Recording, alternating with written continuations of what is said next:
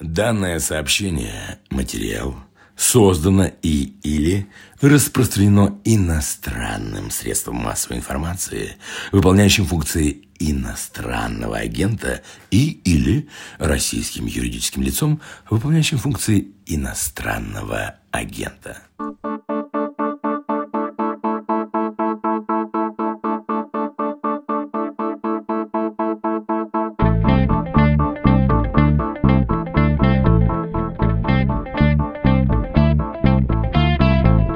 Здравствуйте, это подкаст «Что случилось?» о новостях, которые долго остаются важными. Меня зовут Владислав Горин. Сегодня поговорим о политической реальности, которая настала незадолго до выборов в Государственную Думу и явно проявит себя отчетливее в ближайшее время. Как бы ее описать? Лучше всего это сделал один из читателей «Медузы» в комментариях к стриму на YouTube, который у нас был в ночь голосования. И прозвучал вопрос так. Гаечки еще закрутят?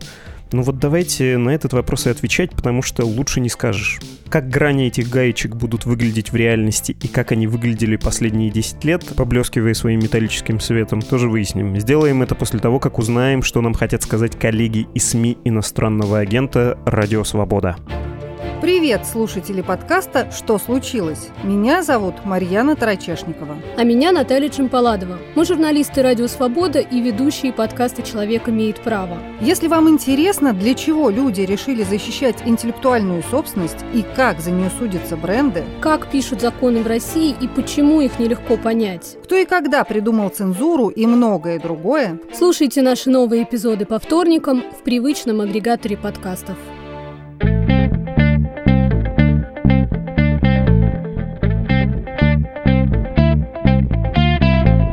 Про политическую реальность, которая наступила в России в 2021 и никуда, видимо, в ближайшее время не сдвинется, мы будем сейчас говорить с Григорием Охотиным, аналитиком УВД-Инфо. Привет, Григорий. Привет. Почему УВД-инфо, почему Григорий Охотин? Кто-то спросит, потому что ты соавтор большого обстоятельного доклада, и я прочитаю подзаголовок у него, а ты назови заголовок. Подзаголовок такой «Политика протеста в России 2020-2021. Стратегии, механизмы и последствия». А заголовок-то какой? Да, там много частей. Наша часть называется «Репрессии и репрессивные технологии 2021 от сдерживания к уничтожению». Собственно, все уже понятно. Нет, а на обложке, на самой главной, там буквально пара слов и одна фамилия из этих двух слов. А, я не помню. Что-то год Навального? Там написано год Навального, да, совершенно верно, хотя не в нем, очевидно, одном дело, и этот публицистический заголовок, он чуть более хлесткий, чем сам текст. Текст вполне академический. Понятно, что Навальный — это один из акторов важных, но не единственный, далеко не единственный, просто на нем очень хорошо видно, чего случилось случилось в стране. А что случилось? Как бы ты описал то, что происходило с политической реальностью страны в прошлом, начале этого года, вот до выборов и, очевидно, продолжится? Ну, давай сразу дисклеймер. Я не говорю про политическую реальность, я говорю исключительно про репрессии и про какое-то давление государственного гражданского общества. И мы берем чуть больше период, чем год Навального. Мы взяли для себя срок с лета 19-го, с Голунова и Московской городской думы, потому что эти две картинки, что этим летом происходило и что тем летом происходило, очень как раз красиво и явно показывают, к чему оно пришло. А пришло оно, собственно, от репрессий, которые направлены на сдерживание гражданского общества, к репрессиям, которые направлены на уничтожение, что мы видим прежде всего по двум-трем организациям, по ФБК Навального, по Открытой России Ходорковского. После слов ФБК я вынуждена говориться, что эта организация запрещена в России, проклята и названа экстремистской. По закону обязан, к сожалению. А еще вдобавок ФБК является иностранным агентом. Как и Открытая Россия. Да, как и «Открытая Россия» Михаила Ходорковского тоже. Так, а вот какой у нее статус? Она закрылась, но она была нежелательной, да ведь тоже? Слушай, если ФБК объявили экстремистской, то открытую Россию объявили нежелательной, причем давно и неправда, да, просто объявили какие-то юрлица, а не российскую открытую Россию, но для правоприменителя здесь э, не так это оказалось важно, и людей судят за сотрудничество с нежелательной. Да, и она закрылась сама. Да, я вынужденно прервал, но такова реальность наша. Не мог бы ты продолжить? Да, но мы на самом деле увидели многое, да, мы увидели, как репрессивный тренд э, меняется в сторону ужесточения и законодательства и, собственно, применения. И мы увидели, как организации начали уничтожать и вытеснять из России если раньше по-разному, там тот же ФБК, да, с как минимум с 17 года постоянно подвергался разному давлению, обыскам, административным арестам, всяким штрафам от Пригожина и так далее, и так далее.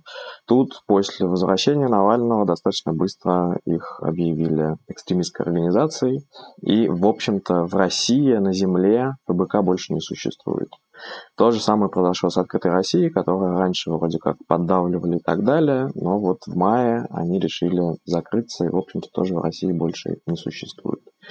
Есть, к сожалению, и третья организация, это команда 29, которая другую чешескую НКО какую-то признали нежелательной, и из-за этого команде 29 пришлось закрыться, а Павлову, адвокату Павлову, его коллегам пришлось уехать из страны.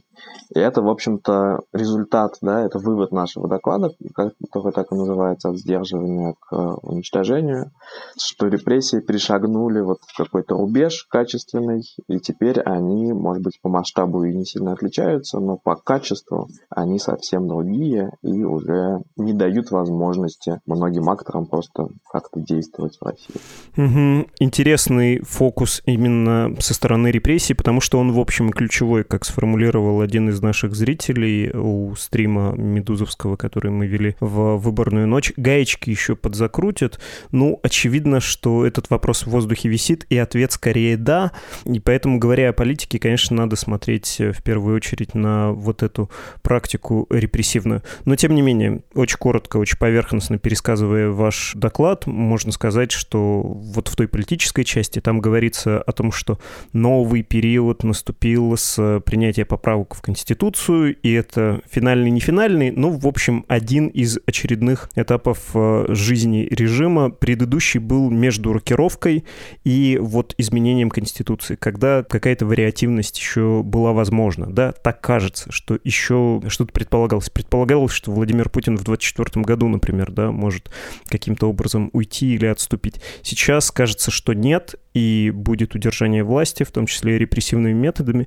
Глядя на репрессивные практики, можно сказать, что последние десятилетия после рокировки, ну, в общем, тоже подразумевало какую-то альтернативу, что власть эм, не готовилась, а только в последнее время мобилизовала репрессивный аппарат и пошла на это или нет. Если судить по репрессиям, все было заготовлено. Инструментарий, в общем, приводился в порядок вот этот. Слушай, давай не влезать в голову кремлевских старцев. Никто не знает, что у них в голове, в том числе они сами.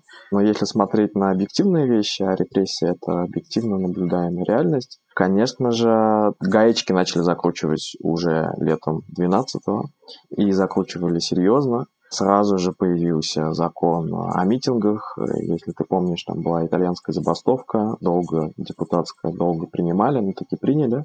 И следующий же закон был об иностранных агентах. И потом уже Думу назвали бешеным принтером, потому что репрессивные законы в 2012 году сыпались как из рога изобилия. И, конечно же, довольно быстро начались репрессии не только против участников виоленточного протеста, но и практически был разгромлен так называемый координационный совет оппозиции. Кто-то уехал за границу, на кого-то завели очень неприятные уголовные дела. В общем, эта штука была остановлена. И начали давить и СМИ, и НКО, и, конечно, политических акторов. Другое дело, что давить давили, и репрессии были уже очень, скажем, масштабные и неприятные, но тем не менее они не убивали, да? Я имею в виду, не убивали людей, они не убивали рост гражданского общества, они не убивали сами организации, они делали работу этих организаций и этих акторов очень сложной, да, замедляли. Как вот Твиттер замедляют, так и тут замедляли рост общественно-политического движения. И действительно, вот где-то в промежутке между 19 и 21 можно считать, что Конституция это как такой момент этого, но это только один из моментов. Количество перешло в качество, были приняты другие законы, была принята чуть другая тактика, и сейчас это уже более похоже на такие репрессии, которые окончательное решение либерального вопроса в России. Но это все-таки не новость на самом деле последнего года, это тенденция, к которой шло давно. Угу. Я понимаю про переход количества в качество, но количество тоже важно. Ты, кстати, когда говорил про бешеный принтер, там существенный блок — это, конечно, законодательство против интернета, которое сейчас тоже в полной мере используется и на практике, и по норме, и больших международных гигантов заставляют да, подчиниться через деньги и тоже участвовать в системе такого подчинения подчинении у вас, кстати, про это тоже есть э, главка, да, про китайский путь российского интернета. Но, тем не менее, количественно можно сказать, что в 2020-2021 году количество дел выросло, преследовать стали чаще или нет? Если смотреть на число пострадавших от полицейского преследования, политически мотивированного, то можно сказать, что предыдущие годы были примерно на том же уровне. Это еще просто для понимания производительной мощности этой машины. Смотри, конечно, количественно тоже выросло. Если мы возьмем, например, только протесты поддержку Навального января-февраля, на них задержали, по данным УВД-инфо, больше 11 тысяч человек. А потом мы в процессе коммуникации с ЕСПЧ выяснили официальную цифру, что это было 17 тысяч человек. Это такой масштаб за два месяца, на самом деле за три акции, превышающий совокупное количество задержаний по всей стране за 2-3 предыдущих года, которые тоже были не такие уж не протестные. Поэтому масштаб вырос колоссально. И можем еще посмотреть на уголовные дела, так называемое дворцовое дело. Это аресты по уголовным статьям по следам этих протестов. Там 150 фигурантов. Например, у знаменитого болотного дела, да, которое открывает это десятилетие, там было 30 человек. Но тут я хочу оговориться, что и протесты были экстраординарного масштаба, да. Они, может быть, по картинкам из Москвы казались, ну, протесты и протесты, но там было 200 городов, и во многих городах там были 10-тысячные митинги, что в них раньше не случалось вообще никогда. То есть количество задержаний и количество арестов – это некоторое производное от масштаба протестов. Тут еще, наверное, нужно сделать уточнение про протесты. У вас там Александра Архипова, Ирина Козлова и Алексей Захаров, исследователи, написали про портрет протестующих. И там, если кому-то еще кажется, что школота выходит на митинги за Навального, ничего подобного. Там самая большая страта — это люди молодого среднего возраста, там вторая, кажется, за 40, и только третья от 18. Дошкольники вообще отсутствуют, ну, там, какие-то совсем небольшая доля среди участников этого протеста, и там говорится про то, что вовлекаются новые люди, плюс важный тезис про то, что протест перестал быть в России делом столичным, ты про это сказал, он стал более размазанным по стране, более постоянным, с меньшим количеством всплесков, но с таким повышением средней температуры. Силовики сейчас более чутко реагируют на протесты. То, что раньше прощалось, сейчас жестче пресекается, или вот их планка, их болевой порог остался остался неизменным? Смотри, тут важен контекст ковидный на самом деле, да, потому что с начала ковида практически во всех регионах любые митинги были запрещены как таковые, отдельными там приказами мэров и так далее. И отвыкли от митингов как протестующие, так и полиция и местные власти. Поэтому сейчас действительно на любой маломальский протест реакция усиленная, да, она более жесткая, чем была. Но, тем не менее, не могу сказать, чтобы они вышли за какие-то рамки, они ведут себя примерно так же. Другое дело, что наше восприятие тоже меняется. Может быть, они также бьют и задерживают, но мы видим это как-то по-другому, и нам кажется, что это гораздо жестче. В том числе из-за развития интернета, из-за развития YouTube, что это все видно, видны кадры и так далее, и так далее. Но они, конечно, учатся, и они применяют новые технологии, в том числе вот эти обходы по домам участковыми и сотрудниками ЦПЭ и так далее. Это началось в Москве после апрельской акции, когда приходили по фотосъемкам, видеосъемкам. На митинге никого не задержали в апреле, а потом стали приходить и штрафовать на дому. И повторили они эту историю с якобы слитыми базами ФБК, уже просто запугивая людей накануне выборов, приходя им и и сообщая, в общем, что мы про вас знаем, и вот не хотите ли вы написать заявление на Алексея Навального.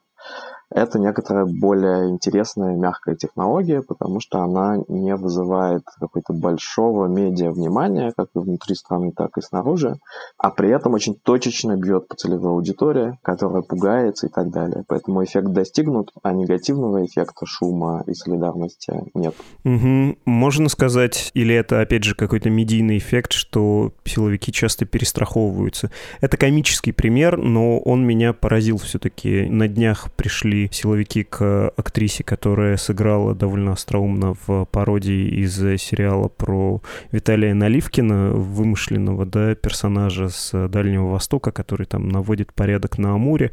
Там такая актриса, очень характерная, Лариса Кривоносова, стояла в форме полицейской такой пресс-атташе, и на монтажных склейках у нее с каждым разом увеличивалось количество звезд на погонах, она там доросла до генерала полиции. Это было довольно довольно весело. Не весело было, что ее оштрафовали за незаконное ношение этой формы полицейской с э, знаками различий. Я подумал, черт, ну то есть это потому, что они действительно нервничают или потому, что очень большой аппарат сейчас есть, который превентивно работает с людьми. Это же природа какая-то очень сходная с вот этими обходами по домам участников э, протестного движения или там сторонников Навального. Это аберрация сознания, это мы сейчас все тревожнее воспринимаем или у них действительно накопились какие-то мощности из избыточные, которые они не знают, куда девать, и, черт возьми, к пародистам пристают. Ну, смотри, все одновременно, да, все, что ты сказал, верно. У них большая машина, эту машину надо чем-то загружать, поэтому, собственно, вообще репрессии возможно анализировать, потому что это не технология, которую можно включить и выключить. Это феномен, это институт уже, который просто развивается и будет дальше развиваться по своим законам. Но второе, что очень важно, я не буду говорить, нервничают они или не нервничают, но действительно уровень общественного недовольства, он высокий, а рейтинги, как часто повторяется в твоем подкасте, падают. Поэтому им необходимо как-то работать с обществом, вот они работают так. А третий момент, что репрессии все-таки во многом это медиа феномен, и их цель часто не столько предотвратить конкретную деятельность или помешать конкретному человеку, сколько с помощью какой-то точечной репрессии напугать всех остальных. И в этом смысле, тем медийнее фигура, тем медийнее будет этот кейс, тем успешнее репрессия. Ты выписываешь штраф одному, а пугаются тысячи. И это вот то, как репрессия на самом деле работает. Они должны запугать тебя, запугать других, а не остановить какой-то конкретный проект или человек. А они точно работают, учитывая то, о чем мы говорили про вовлечение новых людей в протесты, новых э, и поколенческие, и географические. Ну, чего греха таить, многие в этом году удивились, что у нас за такое сажают. У нас вот за то, что мы на улицу вышли, могут быть настоящие неприятности. И, кстати, большое количество людей сильно удивились, посмотрев на последние выборы, что вот у нас настолько все плохо, у нас прямо так это делается, а у нас при таком проценте поддержки можно получить столько мест в парламенте, у нас выборы вообще отсутствуют как класс.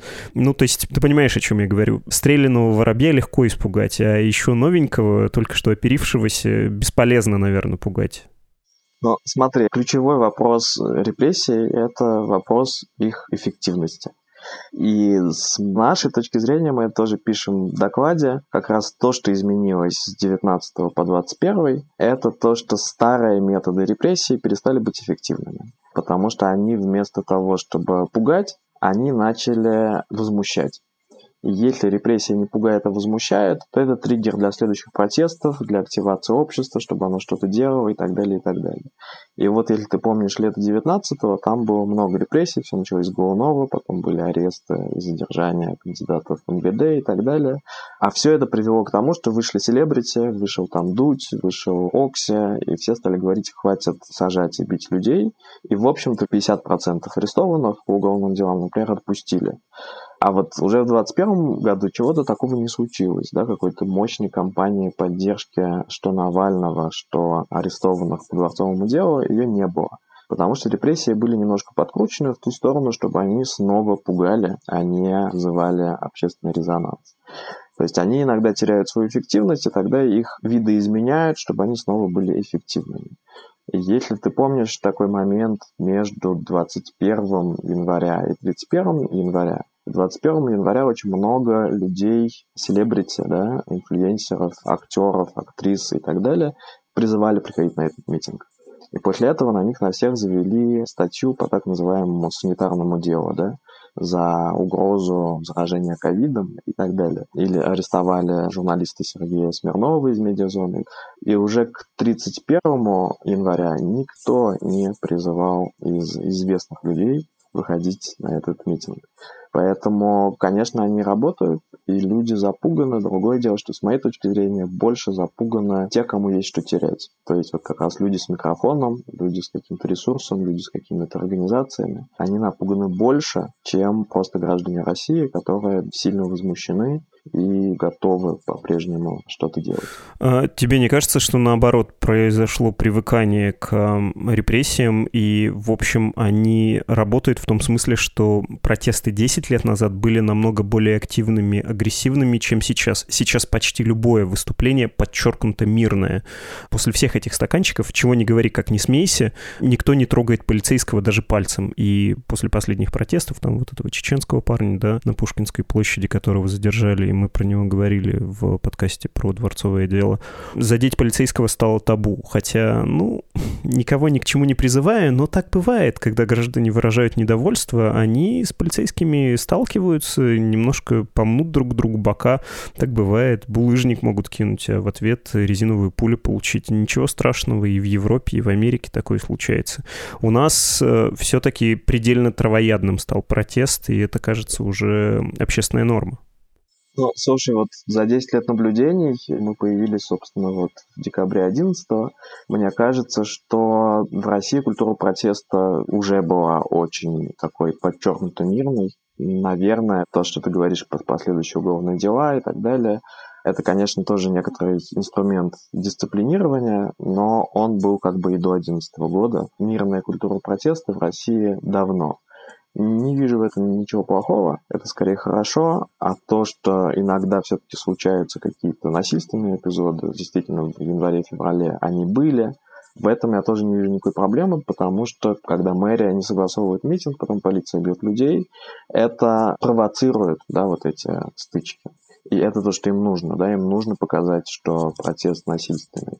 На самом деле он совершенно мирный, но когда полиция не обеспечивает безопасность собрания, а наоборот, обеспечивает его небезопасность, это, к сожалению, неизбежно. Хочется еще раз вернуться на 10 лет назад, потому что рокировка, чего не говори про скверные выборы в Государственную Думу, те, именно рокировка была триггером, который вызвал вот эту волну протеста к жизни. Можно что угодно было говорить на что угодно надеяться, но когда это довольно циничным образом переворачивается, а потом еще люди, выражая свое недовольство на выборах, получают то, что они получили, фальсификации, они выходят на улицу. Тогда система была крайне растеряна. Есть всякие апокрифы, которым, в общем, можно верить, про то, как разные чиновники, включая МВДшных, городских, федеральных и администрацию президента, перезванивались и спрашивали, а что сейчас делать? А мне что делать? Вот там люди выходят, я что, разгонять или как? Ну, то есть это была дезориентирующая вещь, обескураживающая систему. За последние 10 лет, благодаря законодательству, новым институциональным уже практически нормам, система к этому адаптировалась. Что ее сейчас может обескуражить? Что ее повергнет в шок? Наверное, это не ко мне вопрос, потому что я не политолог, властью интересуюсь мало, и только репрессиями. Могу сказать, вот снова возвращаясь к 2019 году, когда репрессии не срабатывают, и несмотря на репрессии протест происходит, и когда начинается общественная кампания в поддержку, это как минимум тормозит эти репрессии. Я не знаю, насколько это обескураживает, но это тормозит эти репрессии. И в целом, как бы, да, механизм репрессивного подавления, он запущен, и его остановить уже, в принципе, невозможно. Но, возвращаясь к разговору про их эффективность, этот механизм ломается, если он вызывает у общества негодование, да. И это то, как можно с этим работать, да, в ответ на репрессии проявлять больше активности, проявлять больше солидарности, выступать против этих репрессий И это может обескуражить, если в этом участвует много людей, особенно если в этом участвует много людей с именем, и не только как бы демшиза в кавычках, да, но и люди более-менее нейтральные или близкие к системе, как было с Иваном Голуновым. Конечно, дело Ивана Голунова власть обескуражила. Ну, вывод не самый оригинальный. Репрессии работают, пока работают. Когда они создают больше проблем, чем их решают, они включаются. Ну, тогда можем сделать какие-то выводы. Вывод номер один предыдущее десятилетие, каким бы переходным оно ни казалось, было периодом накопления, в том числе такого основания законодательного, нормотворческого, системного для последующих репрессий. Второй вывод. Репрессии применяются и в гонке между применением давления и ответным давлением со стороны общества, пока, видимо, побеждают репрессии. Можно ли из этого сделать какие-то выводы? Вот сейчас выборы закончились, следующие выборы в 2024 году, количество репрессий, вот эти закрученные гаечки точки, они будут увеличиваться или нет, будет временное какое-то охлаждение, ну, просто потому что зачем? Но это такой центральный народный вопрос. Это все к выборам в Госдуму или это навсегда? И наш ответ, что это навсегда, да, что репрессия – это уже часть институционального ландшафта, и они в любом случае растут, они тоже так устроены, что они растут в зависимости от предыдущего уровня. Они будут расти и дальше. Другое дело, что, а, выборы – это, конечно, некоторый триггер, и они могли резко подскочить, сейчас они могут чуть-чуть успокоиться, но это не значит, что общая тенденция изменится. Она все равно, тенденция будет на рост этого давления. И Б, выборы 2024 года – это важные выборы. Может быть, они случатся там не в 2024, но уж если они к чему и готовятся с этим ограничением жизни общества и СМИ, то скорее вот к этому мифическому транзиту. Есть вполне логичное этому объяснение, что да, Путин, может быть, думает только о себе, но его элита, они помоложе, они думают за пределами срока жизни Путина. И они достаточно хорошо понимают, что когда что-то случится, общество будет иметь значение, и какая-то часть элит надеется опереться на общество, а какая-то часть элит понимает, что они на общество никогда не смогут опереться. И эта часть элит — это силовики. И им важно этот актор общества да, максимально ослаблять. Не потому, что они думают, что общество сможет сделать революцию, а потому, что они думают, что какие-нибудь там условные системные либералы будут иметь больше ресурсов, чем силовики, потому что они смогут опереться на это общество. И вот это закручивание жизни не только политическим организациям, но и гражданским, правозащитным, СМИ и так далее, оно, конечно, продолжится. И вот я вижу его такое не ретроспективное, не реакционное, а проактивное стратегию его сдерживания для будущего этих. Ну, даже уже не сдерживание, как мы договорились, а такая стерилизация, да, будет происходить еще больше, еще чью-то несчастную историю сможем наблюдать. В вашей книге, в вашем докладе очень изящно это все заканчивается отсылкой к книге Юрчака про то, что с репрессиями, с этим новым уровнем это навсегда пока не кончится. Остроумно. Под конец предлагаю поговорить про петицию. «Медуза» и ОВД-инфо запустили петицию на change.org с требованием отменить иноагентские законы. Я посмотрел, 134 с лишним тысячи человек подписались на сей момент. Кстати, слушателей дорогих, которые еще не подписались, призываем это сделать. У меня вопрос. Может ли еще таким образом быть устроен диалог с людьми, которые едут на общество, находясь за рулем катка? И причем с этого катка нам машут руками и кричат, там, как Мария Захарова или Валентина Матвиенко, ничего не отменим. Имеет ли смысл превентивные какие-то действия совершать и говорить, мы тут петицию написали, если вы не, то за нас может кто-то выйти. Ну, то есть это так еще работает по системе предварительных до митинга уступок и переговоров? Да, работает. Первое, потому что в конце концов мы говорим не с властью, мы говорим с обществом. И тут отмечу, да, что это петиция не Медузы ОВД-инфо, это петиция 225 институций от Эхо Москвы и фонда Хабенского до фонда Крохина и журнала Кабельщик. И это очень большое на самом деле событие, когда коллективно выступают разные сектора гражданского общества и медиа. Такого никогда не было это уже важный месседж и обществу, и власти. Второе. Наши власти все-таки еще пока не до конца глухие и вынуждены вот на такие мощные сообщения как-то реагировать. Конечно, мы не наивные, я не думаю, что закон отменят при живом Владимире Владимировиче Путине. Но существуют разные акторы внутри системы и в обществе и так далее, которые более договороспособны, которые ведут переговоры с властью, которые умеют это делать. И наше более радикальное требование и такой мощная общественная поддержка этих требований, оно дает какие-то шансы этим переговорщикам хоть чего-то добиться. И третье, какая разница, чего там власть может, не может. Наше дело маленькое, наше дело солидарность. Инагентам очень тяжело, ты это знаешь, там, по своей работе, но еще хуже. Инагентам, физическим лицам, да, нашим с тобой друзьям и коллегам, журналистам. А у них очень плохое психологическое состояние, и такая петиция – это просто акт их психологической поддержки. Чем больше там будет подписей, тем шире будет улыбка на лицах этих людей. Поэтому подписать петицию – это 5 секунд, можете не верить в ее эффективность с точки зрения приговора с властью, но это точно эффективно с точки зрения расширения улыбки на лице виногента. Отлично. На этом хочется и закончить. Спасибо большое. Пока-пока. Мы говорили с Григорием Охотиным, аналитиком УВД-Инфо.